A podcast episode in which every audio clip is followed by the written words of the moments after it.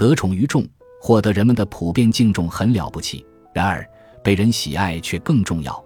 这在一定程度上属于运气，但更多的要靠营谋，以运气为始，借营谋为系。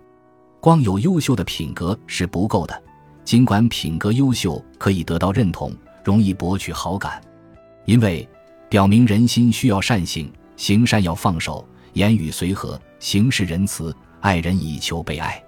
谦和是有大成者的最大魅力。先建业，后立言，从武到文，因为拥有立言人的宠爱，将使你名声恒久。